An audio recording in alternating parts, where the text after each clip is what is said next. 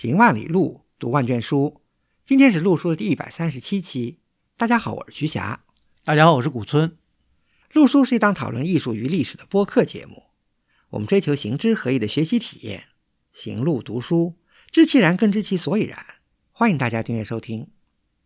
我们诚邀您参加陆书的会员计划，您的加入能让我们行得更远，读得更多。有关会员计划的详情，请访问陆书八八点 com 斜杠 member。你也可以添加陆叔的微信号 artinstu 二零一八 a r t i n s i t u 二零一八联系我们。清晨入古寺，旭日照高林。曲径通幽处，禅房花木深。山光悦鸟性，潭影空人心。万籁此俱寂，但余钟磬音。刚才瞿霞念的这首唐诗啊，想必很多听众都曾经学习过，挺耳熟的啊。因为这是一首非常耳熟能详的唐诗，脍炙人口。对，脍炙人口。嗯，很多听友未必知道它的作者是谁，其实我也不知道作者是谁。虽然这首诗我能念得很顺。嗯，这首诗的作者呢是唐代的诗人，叫常介。这首唐诗的名字呢叫《题破山寺后禅院》。那么很少有人知道破山寺到底在哪里。破山寺呢，实际上大名叫兴福寺，在今天的常熟城的这个西边，虞山的北路。这个寺的历史呢，可以追溯到这个南朝的宋齐梁陈的南齐的时候。嗯，我们今天以这首诗来破我们今天的这个主题，就是我们今天呢要聊一聊常熟。嗯，讲到破山寺或者兴福寺吧，因为徐霞是苏州人啊，对于常熟，对于兴福寺。呃，肯定是不 陌生的，因为我们小时候去虞山、去兴福寺春游是一个传统项目。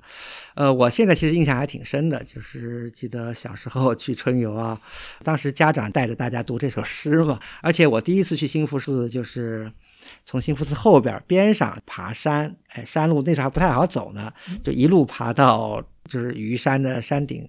剑门那个地方嘛，嗯，然后再换一个方向，就是从那个大路沿子木那个方向，就一直就下到常熟城了。记得是走了好多里的山路，而且那时候都是春天春游嘛，漫天的都是放风筝啊，印象非常深。嗯。既然讲常熟，有人会问，为什么我们的题目叫无下晴川？嗯嗯，这里面要解释一下，晴川呢实际上是古代常熟的一个别称。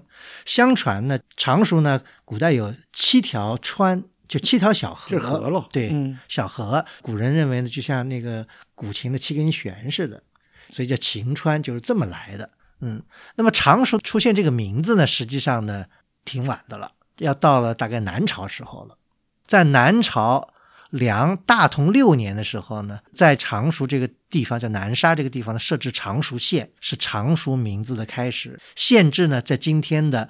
海虞镇福山这个地方。也是在虞山附近了，对，就可能万年以前，虞山实际上是那时候长江很宽了，等于是长江入海口的，就原来是个小岛了，等于完了就变成了一个可以想象，对，当年的这个形胜啊，对，那常熟这个名字这挺好，顾名思义就是这个地方土地很肥沃，种的这个五谷啊很容易成熟啊，什么这叫常熟。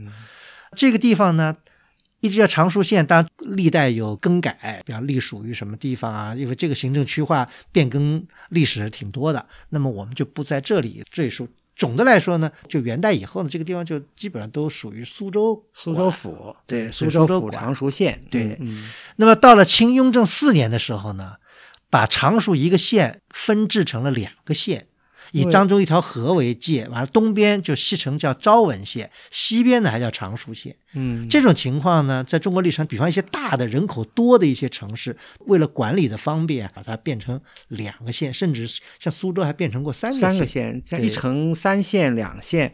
对，就说明常熟当时很重要嘛。对，说明这常熟自古以来出产丰富，也就是人杰地灵嘛。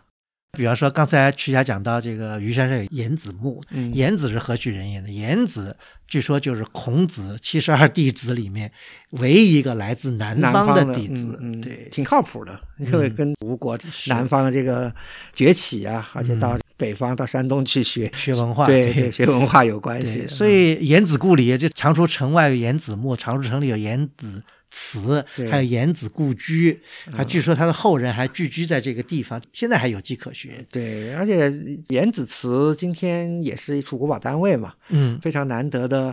有人认为里头还留了部分的，就是那个颜子祠的那个主殿啊，留了一些这个早期的木构吧。大家去看那个凉皮下面有题记，曾国藩的大名在上面，对那值得大家去看一下。讲到这个颜子祠呢，它实际上是文庙常熟文庙的一部分。这个东路对吧？对我们这个后面再讲常熟文庙。常熟自古就是因为人杰地灵嘛，尤其到了明清时期啊，人文尤盛。科举科举特别厉害来，对，从科举来讲，就是出进士啊，出状元啊，什么各种各样人特别多。这里面呢，有一个呢，应该就是曲老师的先辈 本家，本家对，就是曲景淳嘛。其实他的孙子更有名，但是我们先讲讲曲景淳啊。嗯曲景淳呢是明代中后期，就是嘉靖时候的人了。他其实挺厉害的。我们现在都知道连中三元，嗯就是乡试，然后会试、殿试都是第一。当然，曲景淳不是连中三元啊，真正离连中三元就差一点点。他是南京乡试第一，然后到北京去会试又是第一，但是就是殿试呢考了个第二。哎呀，想想也挺遗憾的。你想，乡试、会试都是闭卷考试，对不对？嗯这个殿试是开卷考试，我估计嘉靖皇帝没看中他，呃故意给他就是差那么一点。对，因为殿试实际上就是皇帝的面试。哎，以后官呢也当的还可以吧，但也不是很大的官了。曲景纯的墓今天还在常熟虞山的这个南路，和我们后面会讲到那个柳如是那个钱谦益的墓挺近的。他们瞿家呀，在常熟还真是世家哦，他的儿子、孙子呀什么都是进士。比如说，他有一个儿子叫瞿汝言，也是进士嘛。后来他留下了一个瞿远，这个我们后面要讲哎对，到了一九五零年代还有遗迹呢，但是现在已经是找不着了。比较有名就是他的孙子，就是瞿世嗣，南明时候的一个大忠臣吧，最后在桂林死节的，被孔有德好像杀掉。他的遗骸后来就归葬了常熟嘛，葬在这个虞山的山顶一个非常重要、最好的一个位置上，可以去缅怀一下。这里面呢还有一个注解，就是瞿世四呢还是中国最早的一批呃信仰天主教的。哎，呃，常熟很有意思，因为我们后面还讲到，比方常熟出的一个很有名的一个画家吴立，哦，吴立对对吴立好像就是信天主教是天主教，就是嗯也就说明这个西风东渐也很早就吹到了常熟。对啊，反正就是明清之际啊，那个常熟是特别出人才的时候。嗯比如像瞿十四，瞿十四其实他的老师就是那个钱谦益啊。钱谦益呢，故事太多了啊。钱谦益的名声当然不是太好，嗯但他因为柳如是很有名。这柳如是大家都知道，那个陈寅恪先生还写过这个柳如是传嘛？对，但钱谦益呢，也是这个明末的江左三大家。江左三大家，另外对吧对，吴梅村是太仓人，啊还有一个叫龚鼎孳。但钱谦益的故事很多了，我们就不多讲。那么钱谦益他的墓呢，是跟柳如是在一起的，就刚刚讲到了，是在这个曲景城墓附近，嗯对也在这个虞山的南路。南路对，嗯其实虞山附近的名人墓挺多，还有一个墓呢，就是黄公望的墓。这嗯黄公望大家现在知道，因为《富春山居图》很有名。虽然，《富春山居图》画的是浙江的风景，黄公望他自己说自己是浙江人，这是籍贯了。其实是他是生长在常熟的。对，而且死后也归葬在常熟对，所以黄公望的墓为什么会在虞山呢？在虞山的这个西路，今天还修的挺好的。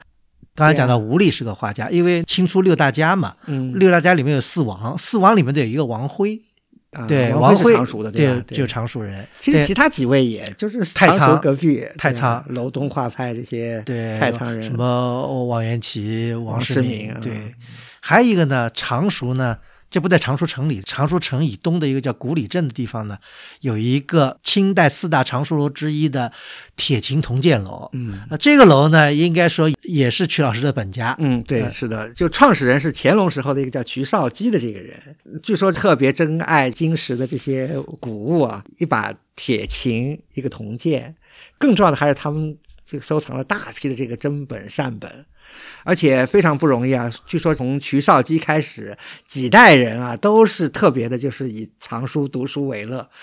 我小时候看到铁琴铜剑楼，我当时就和那个武侠联系在一起，嗯其实是一个重要的藏书，而且非常不简单。它和其他几个藏书楼还不一样，就是它从乾隆年代开始收书，一直你看近两百年，他们的藏书楼的收藏啊，到了一九五零年代还基本完整。你想当中已经经历了，尤其像太平天国这样的一个大的一个变故啊，嗯，特别难得。这批藏书呢，大部分后来都归了这个国家图书馆，好像对，在北京，对对在北京呃南京啊、常熟啊，也上海也都有一些。对，嗯，如果大家喜欢知道这个历史的，也可以去看一下，怎么样这个图书这个收归了国有，也挺有意思的。嗯，刚才讲的都是常熟的一些人杰地灵的东西啊。那么我们今天呢，以什么出发点来讲常熟呢？想从常熟的园林作为切入点。